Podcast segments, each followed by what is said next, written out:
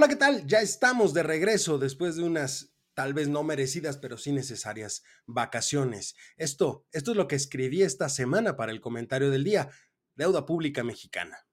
Decía el gran McCraff, no te embarques en deudas por nimiedades, siempre es clave mirar al futuro. Quien no lo hace, básicamente está revelando su destreza en el arte de la locura.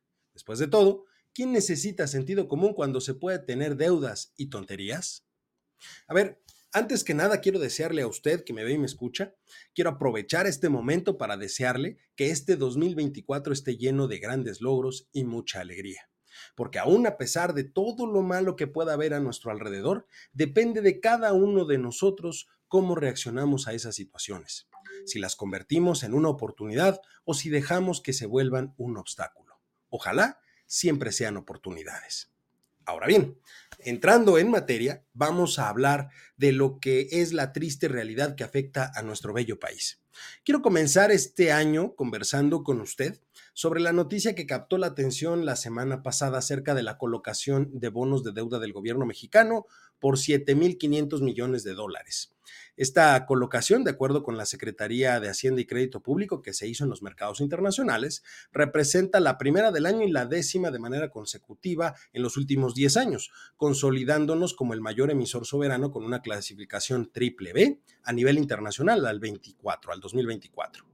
El costo financiero, de acuerdo con la Secretaría de esta operación, se realizó una tasa favorable para el país, reduciendo el costo de financiamiento y asegurando el 100% de los vencimientos de deuda externa de este año y se distribuyó en bonos a 5, 12 y 30 años con tasas de rendimiento del 5.07%, 6.09% y 6.45% respectivamente.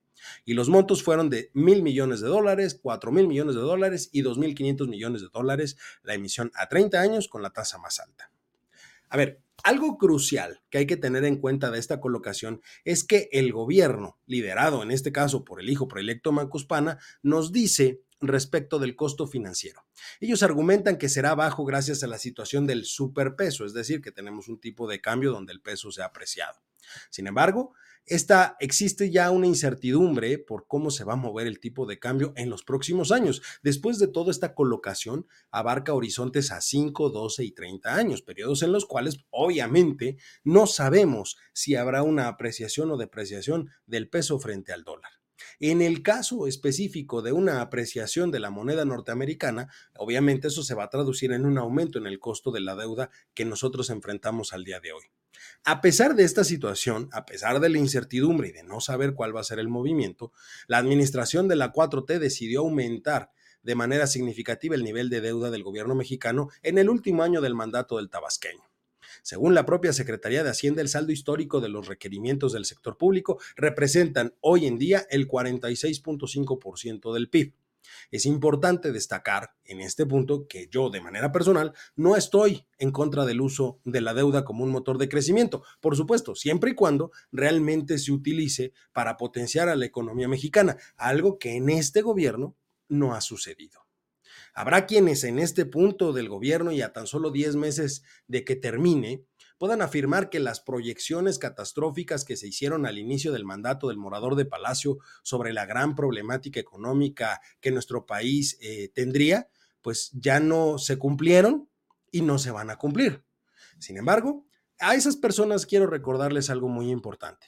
Es necesario considerar que nuestro país ya no actúa de manera aislada en el mundo gracias a la sólida relación con otras economías, especialmente las otras dos economías que conforman América del Norte, Estados Unidos y Canadá, la mexicana ha mantenido resiliencia y estabilidad a lo largo del tiempo.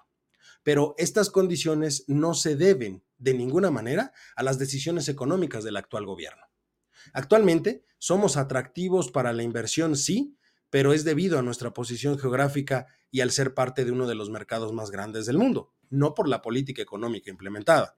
Hemos logrado mantener una cierta estabilidad en el mercado interno, sí, pero es gracias a los recursos enviados por connacionales desde el extranjero, destinados principalmente al consumo, y no gracias a la política económica implementada. El problema no radica en ninguna manera en incrementar la deuda del país, sino el propósito detrás de ese incremento. Actualmente es claro que en los próximos 10 meses que le restan al mandato del hijo predilecto de Macuspana, estos recursos no se van a destinar a fortalecer áreas como la salud, la educación o la infraestructura. Sin embargo, es muy evidente que sí se van a utilizar para fomentar el clientelismo electoral y obras faraónicas sin sentido. Ejemplo de esto es algo muy claro. Un aeropuerto que pocos utilizan, una refinería que no cumple con su función y un tren que es más lento y costoso que viajar en un autobús.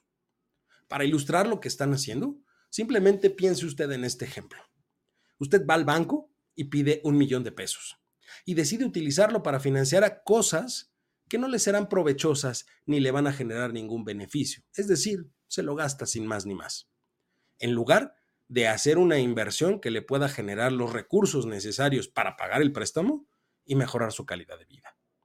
Están tirando el dinero a la basura.